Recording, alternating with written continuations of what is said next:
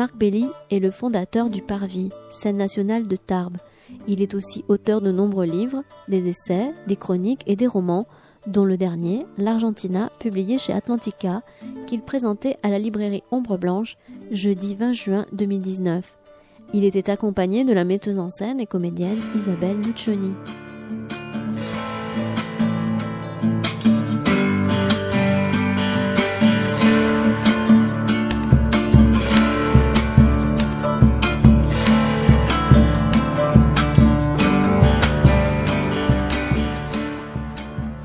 Merci à tous de vous être déplacés aujourd'hui pour écouter un peu de lecture, de littérature, si on peut dire, en tout cas de romans, dans un moment où le roman n'est pas à son meilleur, comme vous le savez, où il faut euh, faire beaucoup d'efforts pour arriver à rassembler un cénacle de, personnes auxquelles on va essayer de faire passer quelque chose qui est de l'ordre de la fiction, et au travers de laquelle on essaie de, de raconter quelque chose qui soit le, le plus euh, le plus profond possible, en tout cas euh, dans une forme de légèreté qui tient euh, à la difficulté de ce qu'on appelle le style. Enfin, vous en jugerez quand vous aurez les livres entre les mains et que vous en lirez des, pages. C'est donc demandé comment on pouvait rencontrer les, lecteurs potentiels ou les lecteurs réels de ce genre de, choses. c'est très difficile pour un roman que de se trouver devant des gens et dire voilà, j'ai écrit un roman et l'histoire c'est ça. Mais une fois qu'on connaît l'histoire, quel est l'intérêt? Ce qui est euh, intéressant, par contre, il nous semble, c'est d'avoir la chance quand on peut s'appuyer sur le travail d'un comédien ou d'une comédienne qui va faire une lecture et qui va donner à entendre la langue de celui qui a écrit, la langue orale de celui qui a écrit. Et euh, dire, j'ai la chance d'avoir, euh, de connaître depuis longtemps Isabelle Lucioni, qui est comédienne, metteur en scène, euh, qui a montré de nombreux spectacles à Toulouse, qui euh, euh, qu'on a vu sur les sur les sur les scènes toulousaines. Je pense que beaucoup d'entre vous peut-être la, connaissent déjà, et qui donne corps à un personnage qui est inventé. Alors quel est ce personnage dont on va vous raconter l'histoire? Enfin, un moment de l'histoire, puisqu'on va lire à peu près 20 pages sur un, livre qui fait presque 400 pages. et donc, quel est cette, cette, ce personnage? C'est une comédienne. C'est une comédienne de théâtre qui euh, a vécu en Argentine au siècle dernier et qui a eu la chance inouïe euh, d'avoir une rencontre euh, féconde avec le théâtre. Et comment ça nous sommes en Argentine au début du siècle dernier. Elle est la fille d'un très grand importateur, exportateur de céréales et de viande en Argentine qui vient lui-même du, du, Pays Basque, en tout cas cette France pauvre qui au 19e et au 20e a immigré vers l'Argentine, a eu beaucoup, beaucoup, et qui a établi là-bas une colonie où l'on parle le français, où on aime le français, et où la France envoie de temps en temps de grands artistes. Et en l'occurrence, elle envoie régulièrement ou la Comédie Française, ou d'autres grandes troupes. Et cette année-là, en 1941, c'est Louis Jouvet et, le théâtre de l'Athénée qui arrivent pour faire la saison théâtrale de Buenos Aires, mais aussi de Rio de Janeiro, de, Santiago, enfin de, de quelques grandes villes de, de l'Amérique latine. Et Jouvet euh, euh, a besoin, il va, monter la, célèbre ondine de, de Giraudoux, il a besoin de quelques figurantes, notamment d'autres ondines, parce que comme vous savez, il y en a quatre ou cinq dans la pièce. Et il va au conservatoire, il trouve cette jeune fille qui euh, est là, toute frétillante, et dit, mais euh, voilà, ben, tu, vas, tu seras une ondine. Et la voilà qui rentre par cette petite porte dans l'histoire du théâtre qui va bouleverser sa vie, et elle va devenir une ondine. Elle va jouer cinq répliques mais ça suffit pour créer une vocation. Et entre parenthèses, ça aura du sens par la suite parce que Ondine, c'est pas n'importe qui, c'est une déesse qui est au fond de l'eau et qui va essayer d'aller aimer un homme en sortant de l'eau. Et peut-être qu'elle n'y réussit pas, dans le conte en tout cas et dans la légende. Et voilà notre, notre jeune comédienne qui va devenir euh, effectivement euh, comédienne de conservatoire, qui, avait, qui va essayer de s'accrocher à la tournée de Louis Jouvet sans y réussir tout à fait, à laquelle elle va arracher les cours de théâtre qui datent de cette époque, dire le, grand texte fondateur de l'art du comédien français qui date de 1950 euh, et qui est écrit par, par Louis Jouvet, publié en 50 mais écrit bien avant. Et donc, elle va devenir peu à peu, je vous la fais courte, euh, une grande vedette de théâtre à Buenos Aires. Vedette de théâtre qui va se trouver au sommet de, sa notoriété de comédienne, de chanteuse de tango et d'actrice de cinéma, puisque le cinéma argentin sort à ce moment-là, à un moment où arrive euh, la dictature de Perón. Et Perón, c'est une très grande figure euh, politique argentine euh, qu'on confond souvent avec les, avec les populistes et autres dictateurs. Qui n'était pas ça. Il faut, bien mettre une chose dans la tête, c'est que Perón, il a été soutenu toute sa vie par la CGT. Donc euh, ça a été euh, une espèce d'alliance un, peu à la Chavez, si vous voulez, au début. ces, populistes qui, ratissent large et qui euh, prennent le pouvoir. Et avec lui, il y a quelqu'un encore plus intéressant qui était Evita Perón. Evita Perón, ça a été la grande passionnariat. Et j'y ai imaginé qu'elle prenne des cours de théâtre auprès de notre comédienne, ce qui permettra de se propulser au plus haut de la réussite et de la notoriété. Et voilà notre jeune femme qui, à 30 ans, euh, est au sommet de la vie publique et artistique argentine. Et qu'est-ce qu'elle fait? A 30 ans, elle vit largement. Il y a Fangio qui est dans le paysage, il y a quelques autres grands champions. Et il y a un grand champion de polo du moment euh, qui va euh, être le centre d'attention de tout le monde et qu'elle va vouloir avoir à elle.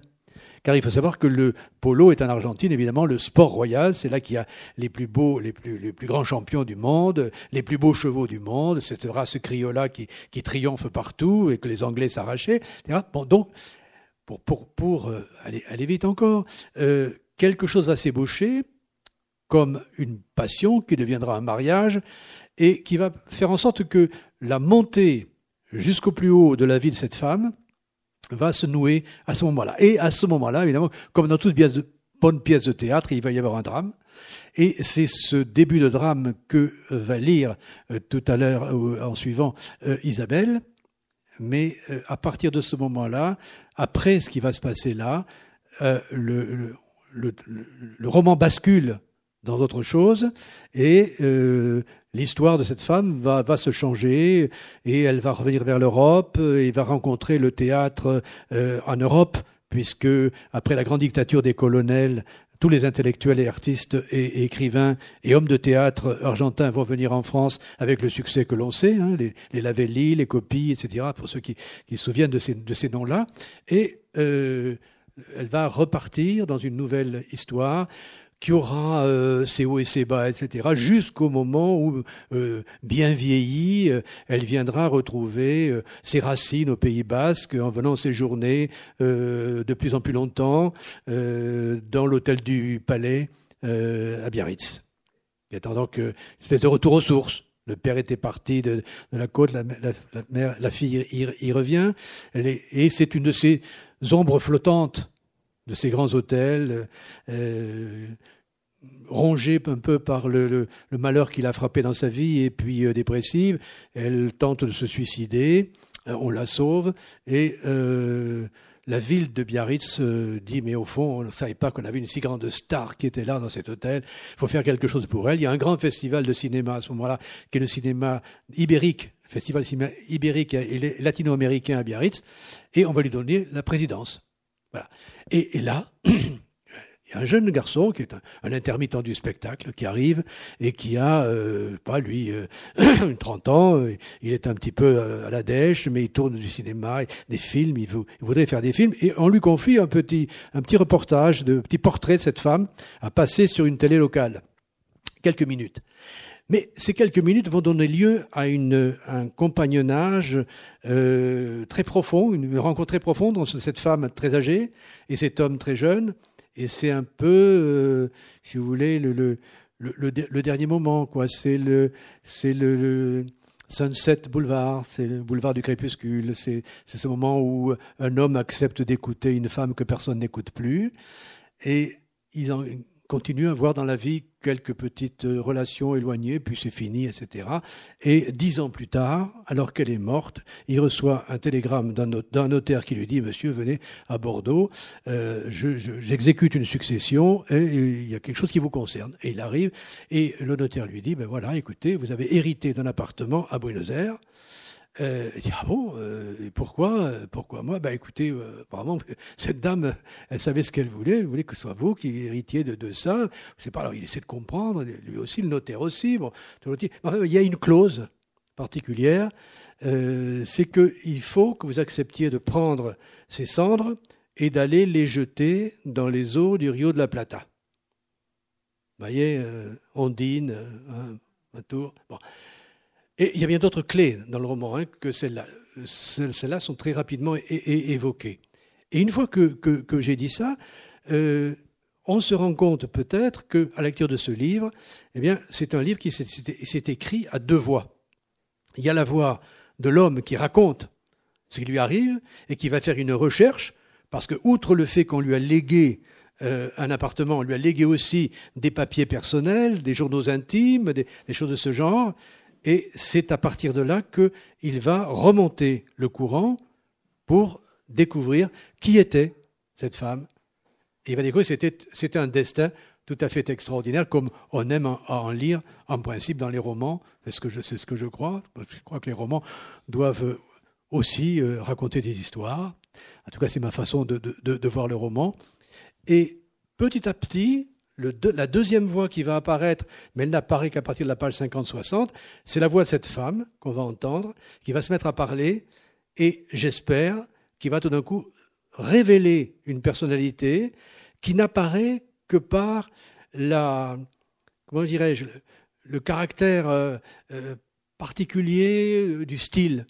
C'est-à-dire que c'est cette narration de l'homme qui, tout d'un coup, butant sur des livres et des cahiers, fait entendre cette voix de femme.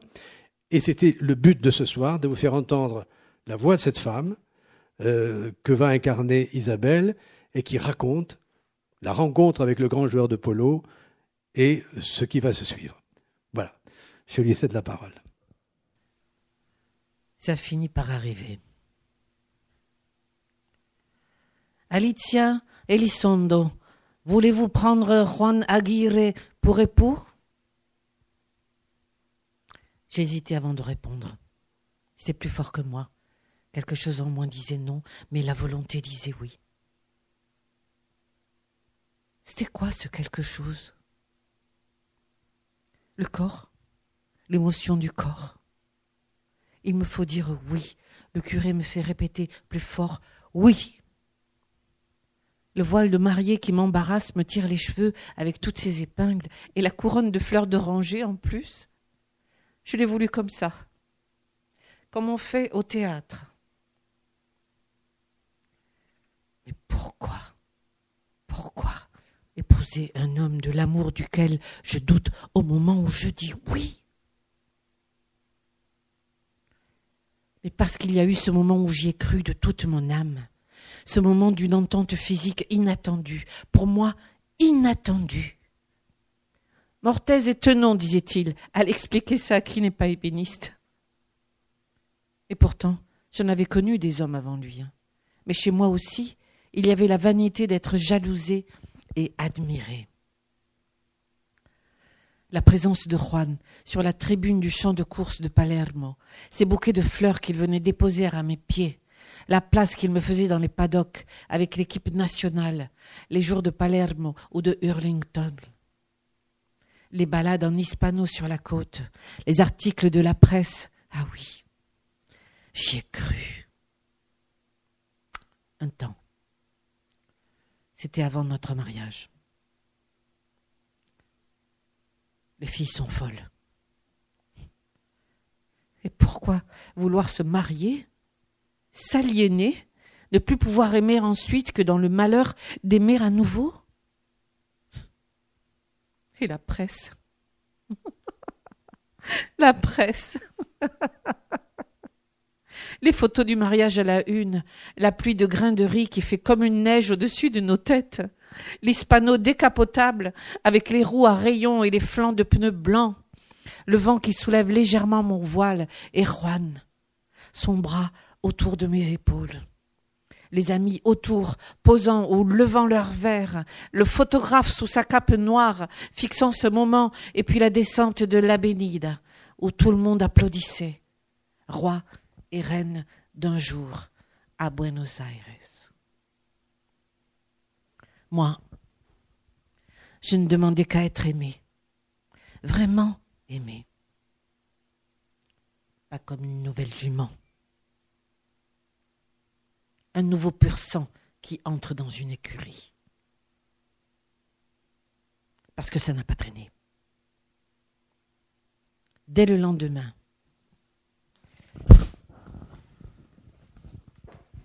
dès le lendemain, il était en bottes de cuir, casque et maillet à la main sur le terrain de Palermo. L'entraînement, l'entraînement quotidien qui faisait de lui un champion. Il n'y avait que ça qui comptait. Alors, le voyage de noces, hein, il m'a fallu atterrir, et vite. Cette fois, ça y est, nous nous sommes disputés. Il est vrai que je suis de plus en plus nerveuse. Mes nerfs sont à fleur de peau. Il me néglige ostensiblement. Ce soir, il courtise une pintade qui glousse en anglais et ses petits nichons posés, comme ça, comme deux tasses sur sa poitrine, sursautent à chaque éclat de rire. Ça semble le fasciner, ces deux ridicules petites choses. Et moi, moi, moi, je suis là, à deux pas, et il me néglige. Il ne m'a pas encore adressé un mot ou un regard depuis le début du repas. Il fait le joli cœur et l'autre me toise en douce en gloussant de plus belle. Alors, je fais un geste brusque et je renverse un verre de vin rouge sur le corsage de la dame. Oh, oh, sorry, oh, so sorry, oh, I'm so sorry. je pouffe intérieurement. La pain bêche se lève, courroucée, Fini la soirée pour elle. Il lui faut rentrer se changer. Et aussi incroyable que ça puisse paraître, là, devant tout le monde, Juan déclare que ça n'est assez, que je suis trop fatiguée, qu'il va me renvoyer en Argentine. Je me suis retenue de lui répondre vertement. Et avec quel argent? Puisque c'est mon argent qui te permet ce train de vie. Je me suis mise à pleurer il a appelé un taxi et il a tourné les talons. Louise a assisté à toute la scène. C'est lui qui m'a raccompagnée. Oh, Louise, Louise, je suis malheureuse. Dans le taxi, je me suis jetée contre sa poitrine pour me faire protéger. Pas aimer, non, non. Pas encore. J'avais besoin qu'on me protège. Mais quel défi Juan m'avait-il lancé en me laissant partir au bras de son ami? Quel défi lancé à Louise? Essaye si tu oses, toi, mon ami d'enfance, mon frère? Ce n'était plus le défi sportif sur le campo, c'était un défi d'une autre nature, celui d'un donjon sûr de lui à un ami, à un frère, comme il aurait parlé sur, comme il aurait parier sur un cheval. Il était comme ça, Juan, sûr de lui, dominateur, prêt à tout risquer tout le temps, un vrai tempérament de champion à qui tout doit toujours réussir. Louise était tétanisée. Je sentais ses muscles durcis. Il luttait contre lui-même. Ça, je l'ai senti. Et soudain, ça m'a ému. Oui, ému. J'ai eu alors l'impression que quelqu'un m'aimait en silence. Louise, le meilleur ami de Juan, son rival aussi, tous les deux classés au meilleur niveau, handicap 10, tous les deux vedettes du team de Palermo. Et voilà, soudain, que j'étais dans les bras de cet homme et que ça me faisait du bien. Alors, j'ai pleuré un bon coup. Les hommes fondent devant les femmes qui pleurent. J'ai pleuré contre sa poitrine en mouillé sa chemise. Il m'a caressé les cheveux. La banquette arrière du taxi nous laissait dans l'intimité. Le chauffeur avait occulté sa vitre de séparation, un vieux réflexe, sans doute. Merveille des taxis londoniens. Et c'est dans cette intimité, cette tristesse, que je lui ai abandonné mes lèvres. déflagration dans mon corps tout à coup. Quel ébranlement soudain ressenti comme ça, sans prévenir. Le désir de notre corps, alors que j'avais vécu jusque-là dans le déni du désir, la frustration du désir à en pleurer. Voici que mes larmes ouvraient une brèche en moi, terrible, inattendue, comme ces mains qui se posaient sur mes seins sous le corsage, qui les libéraient doucement de leur prison, les soupesaient, les caressaient, les faisait durcir, et que moi je tremblais comme une feuille. Louise, le meilleur ami de Juan. Le taxi filait le long des rues et à la lumière des réverbères, je voyais son visage blanc comme un linge, traversé par des ombres fugitives.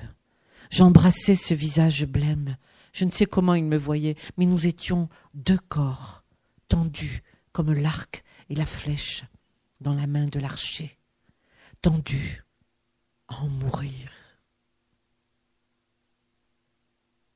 Le taxi s'est arrêté pour nous déposer à l'hôtel. J'ai mis un temps pour me réajuster, faire euh, refaire mousser ma coiffure, passer un petit peu de rouge à mes lèvres, cependant que Louise, descendue, payait le chauffeur.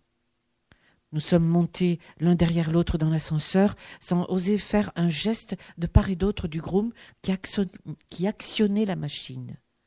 Louise était blême, comme si le sang avait déserté ses joues.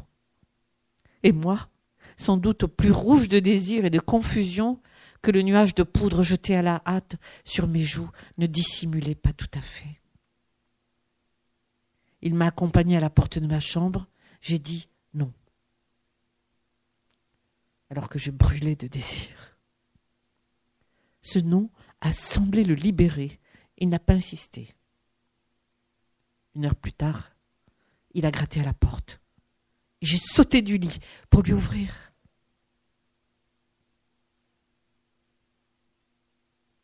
Au petit matin, Juan était là comme après tant de nuits de débauche pour calmer son stress, sa tension permanente de vouloir être le meilleur. Il était défiguré. Il n'a pas ouvert avec sa clé, il l'avait peut-être perdu. Non, il a tapé comme un sourd sur la porte. Je me suis levé et j'ai ouvert la porte. Louis était déjà dans le couloir comme pour vouloir me protéger. Je l'ai senti. Juan était immobile, blême de fatigue et de rage. Alors, je lui ai fait une scène devant Louis, qui est sorti de mon champ de vision sur la pointe des pieds. Il a vu le regard assassin de Juan. Il a préféré s'effacer. Alors moi, face à Juan, dans ce minuscule espace, j'ai crié ce que j'avais sur le cœur. Il a voulu me calmer, comme il calmait ses chevaux. Rien n'y a fait. Ma colère théâtrale est devenue une vraie colère, et je lui ai dit tout ce que je pensais. J'ai vu que ça l'excitait, ça. J'ai vu dans ses yeux. J'ai vu dans ses yeux s'allumer à nouveau le désir. J'ai senti qu'il avait envie de me prendre, là, toute chaude, sur ce lit. J'ai dit non quand il s'est approché. Non et non. Mais lui dressait les juments. Ça, il savait. Je peux dire que cette fois, mon mari m'a violée. Je sentais la présence de Louis derrière la porte. Mais Juan reprenait son bien.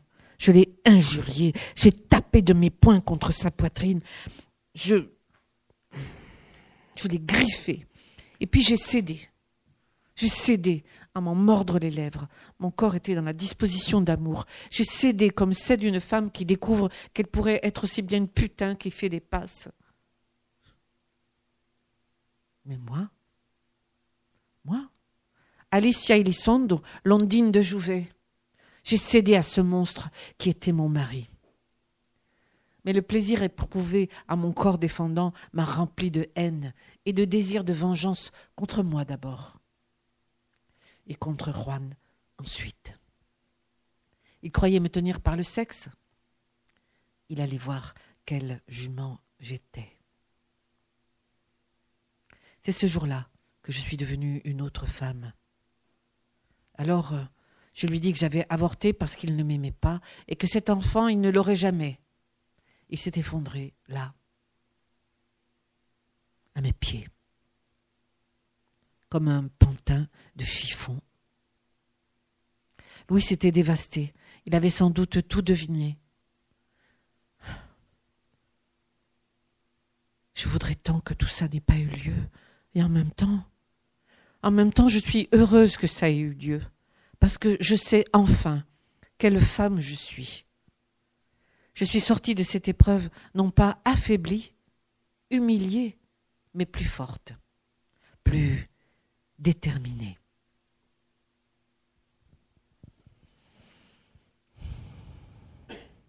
Maintenant, je suis nue, comme débarrassée de tout ce moi qui n'était pas moi, comme euh, si la pluie, l'eau, la douche avait eu cet effet-là de me dépouiller, de me rendre à moi-même. Je me sens mieux. J'ai un peu froid malgré tout, je me glisse dans mes draps. Bientôt en France, J'enfilerai des pulls, je mettrai un bonnet et un manteau. Je connais leur hiver qui gèle le bout des doigts, mais je serai mieux, je pense. Voilà. Je sens les draps qui réchauffent mon corps et je suis seule, désespérément seule. Mais comment est-ce possible disait Maria. Une belle fille comme toi? Ce n'est pas que je n'ai pas voulu m'attacher, c'est que je n'ai pas trouvé quelqu'un qui vaille de le faire chaque fois déçu, chaque fois retombé dans l'ornière du sexe ou des apparences. À croire que les hommes, hein, entre les chevaux, les cartes et la politique, n'ont rien d'autre en tête que le sexe. Le théâtre Mais quel milieu aussi Depuis Jouvet, qui ai-je vu de vraiment intéressant? Un tout petit milieu plein de mesquinerie, d'ambition et de frustration, Déception, ça aussi. Le seul plaisir, entrer sur une scène et sentir le souffle des spectateurs, puis, bientôt, respirer dans ce souffle, vivre dans le rythme de ce souffle. C'est de nouveau possible. Je le sens. Je le crois. Je l'espère. À Paris.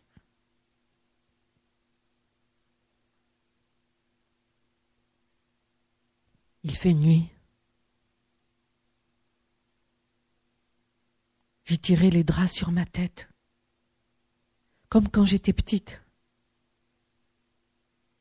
Je suis dans le noir à peine, à peine si je distingue la lueur jaune de la lampe de chevet. Je passe la main sur mon corps et je me touche, comme je disais à l'abbé lorsque j'avais huit ans. Voilà que je me touche et que je fais monter des vagues de plaisir. Juan, Juanito, Luis.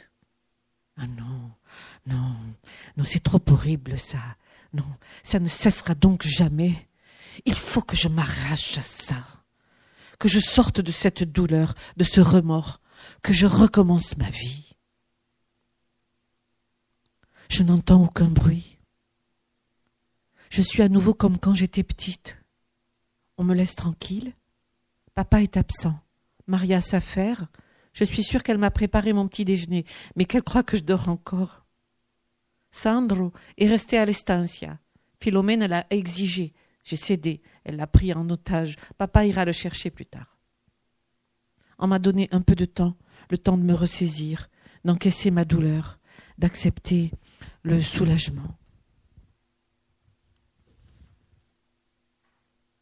Le soulagement sournois que cette fin me procure. Je suis debout. Je regarde mon lit défait, un lit de jeune fille, comme si je n'en avais jamais eu d'autre, une sorte de nid où j'étais revenue couver. Je suis nue. Je regarde mon corps dans la vieille armoire à glace en bois de rose avec ses marqueteries arborescentes. Je suis plutôt mince. J'ai de belles hanches, des seins bien dessinés, des cuisses musclées.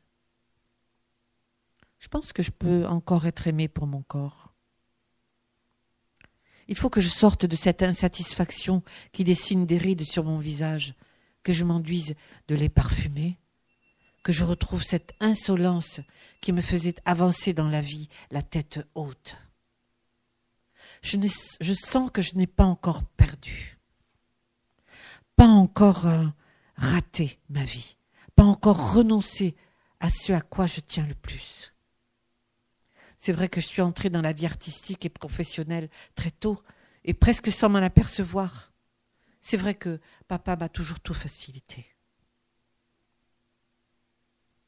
Mais il a fallu l'humiliation de cet amour trompé, de cette folle passion, de ce malentendu pour que je m'effondre et que je perde le goût de vivre. N'était Sandro. Mais jetez donc ces fleurs les roses. Je peux plus supporter les roses. cette odeur fade de vieux bouquets. Tous ces bouquets, toutes ces gerbes de fleurs qui recouvraient le cercueil et qui doivent faner maintenant. Mais c'est intolérable.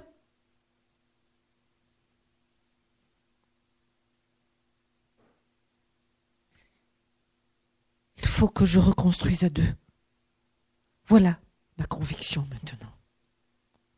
J'ai besoin de faire quelque chose de ma vie, de recommencer quelque chose. Ce que ce jeune metteur en scène m'a dit au Classico il y a quelques mois, tout se passe à Paris désormais. Les acteurs, les musiciens, les metteurs en scène, les écrivains, les intellectuels ont quitté l'Argentine. Ils sont tous à Paris et ça marche. Les Français raffolent de l'Argentine. Leurs théâtres sont pleins. J'avais écouté euh, distraitement. Il faut que j'y repense. Sérieusement.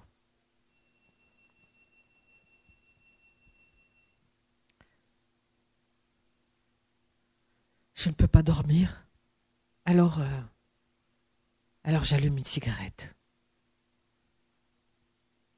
C'est beau une cigarette, au bout des doigts, dans la pénombre des rideaux tirés, ce bout qui rougeoie, qui se consume, cette fine architecture de cendres qui se déploie comme une guirlande de crépons jusqu'à se rompre, comme moi, comme ma vie.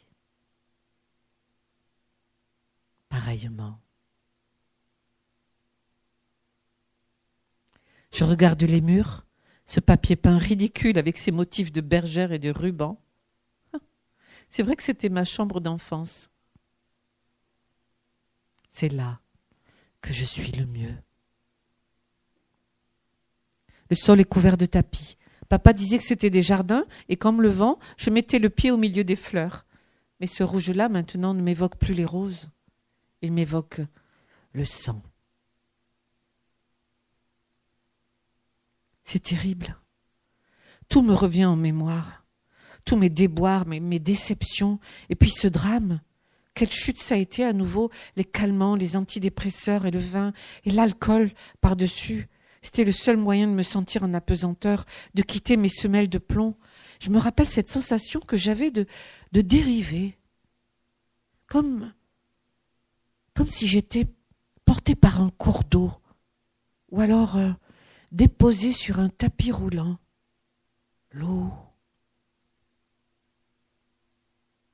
Toujours l'eau. celle des fleuves.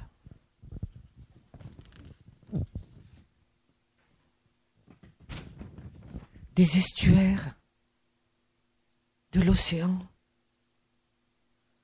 le vieil océan, toujours le, sentiment d'être porté, déporté, supporté par l'élément liquide.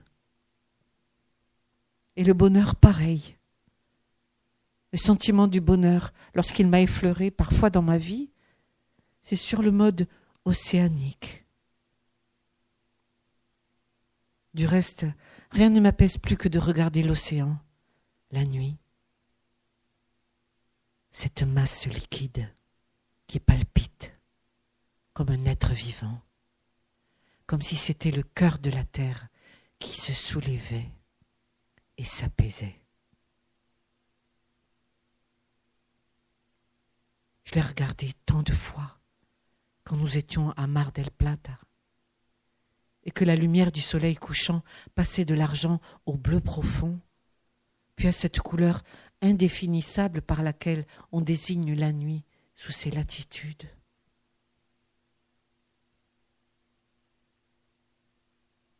Quand je mourrai, je veux qu'on jette mes cendres dans l'océan.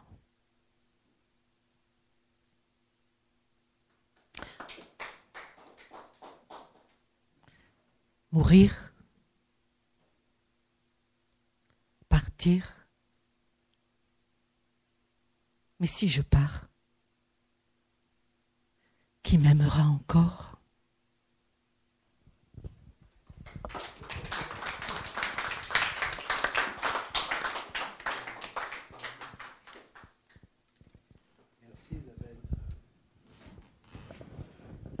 On peut dialoguer si vous souhaitez. On, peut aussi euh, continuer à échanger. Enfin, je ne sais pas si c'est possible, si c'est souhaitable. On est là pour répondre, éventuellement.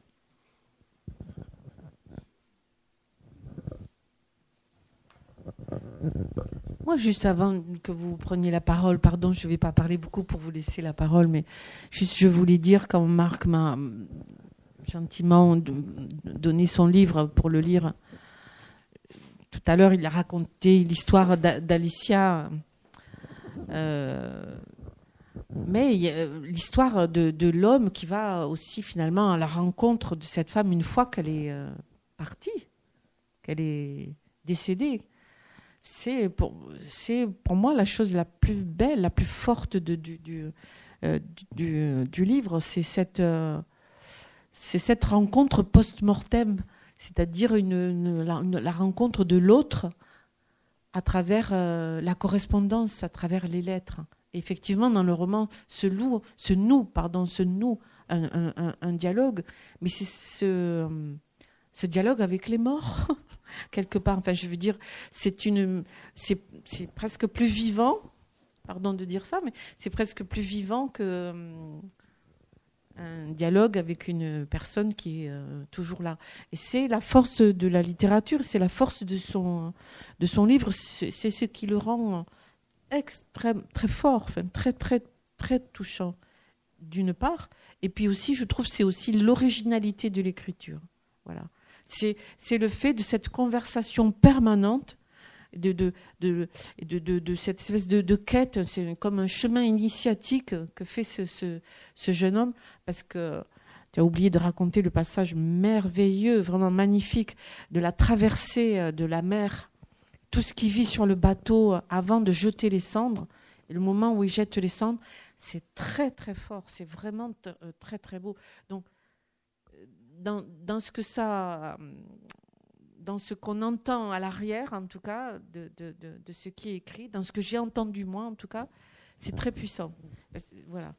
Si tu permets, Isabelle, là-dessus, bon, je, vous montre la, couverture. En fait, euh, les 50 premières pages, c'est ce voyage en cargo, parce que euh, c'est euh, le rappel et l'évocation de ce qui s'est passé pour des millions d'hommes et de femmes dans le transfert depuis l'Europe vers euh, l'Argentine, car il faut savoir que l'Argentine n'a pas été une colonisation ordinaire, mais euh, ça a été euh, une colonisation programmée. Et colonisation, le mot est peut-être un peu fort, parce qu'en l'occurrence, c'était on allait chercher des travailleurs qui étaient mal en Europe euh, en France, mais aussi en Italie, beaucoup, et, en Europe centrale, des gens qui travaillaient, qui vivaient très difficilement avec euh, un ou deux hectares de terre, qui ont disait voilà 100 000 hectares, voilà 20 000 hectares, voilà 10 000 hectares. Et donc, euh, beaucoup, quand on va en Argentine, quand on se promène dans le pays, dans la Pampa, qu'on voit, si on a constitué ici ou là des petits musées, on voit les outils avec lesquels arrivaient ces gens, on voit les, visages de ces gens qui descendaient du, bateau, on voit tout ça. Il y, avait, il y a eu des, des, des des transferts qui étaient organisés depuis les plus grands ports d'Europe, notamment Bayonne en particulier, ou Bordeaux, et qui euh, ramenaient beaucoup de monde vers, l'Argentine. Donc c'est cette histoire-là, dans la mémoire européenne, et parce que c'est une, c'est effectivement une population blanche. On dit que le, l'Argentine, ben, c'est, un peuple euh, d'Espagnols, de peuple d'Italiens qui parle espagnol, quoi. Donc, euh, et, et, et, du coup, euh, on, on, voit tout ça, on sent tout ça, et le port de la Boca, on voit le, le melting pot qui s'est créé là autour du tango et des, des milongas, etc. Ce sont des choses très très fortes, et c'est la raison pour laquelle moi j'ai voulu qu'on rentre pas dans le roman immédiatement en arrivant à Buenos Aires. Voilà, vous avez un appartement à Buenos Aires, prenez l'avion, euh, euh, un jour après vous êtes là, et puis vous découvrez le pays. Non. Euh, 30 jours de bateau, 30 jours de 30 jours de, de, de, cargo, un cargo qui transporte des bagnoles par ailleurs, et un, personnage qui rencontre ce que c'est que traverser un océan et ce que c'est que rencontrer effectivement un autre pays, d'autres gens euh, sur le chemin, et puis arriver en Argentine, dans un pays qui est totalement différent, et une ville, Buenos Aires, je ne sais pas si vous connaissez ou si vous irez un jour, il y a une ville absolument envoûtante. Dire quand vous êtes quand vous êtes à Buenos Aires, vous êtes dans un roman de, de Borges ou de Sabato, quoi, pour peu que vous les ayez lus, hein, mais mais tout de même, quoi, c'est ça. Alors tu as raison de parler du voyage. Et, et, le, et, le, et celui qui a fait la maquette, qui a lu le livre, il a traduit ça. C'est-à-dire, la chose qui lui a le, plus frappé, ça a été de donner une image de ça. Et cette image, c'est celle du voyage. Et celle de l'océan, bien sûr. Alors, un grand voisin de l'Argentine, qui était euh, Isidore Ducasse, qui, était né en Uruguay, et connu avec les chants de Maldoror. Et les chants de Maldoror, vous rappelez la célèbre adresse Salut à toi, vieil océan. Et merci de vous être, de vous être déplacé.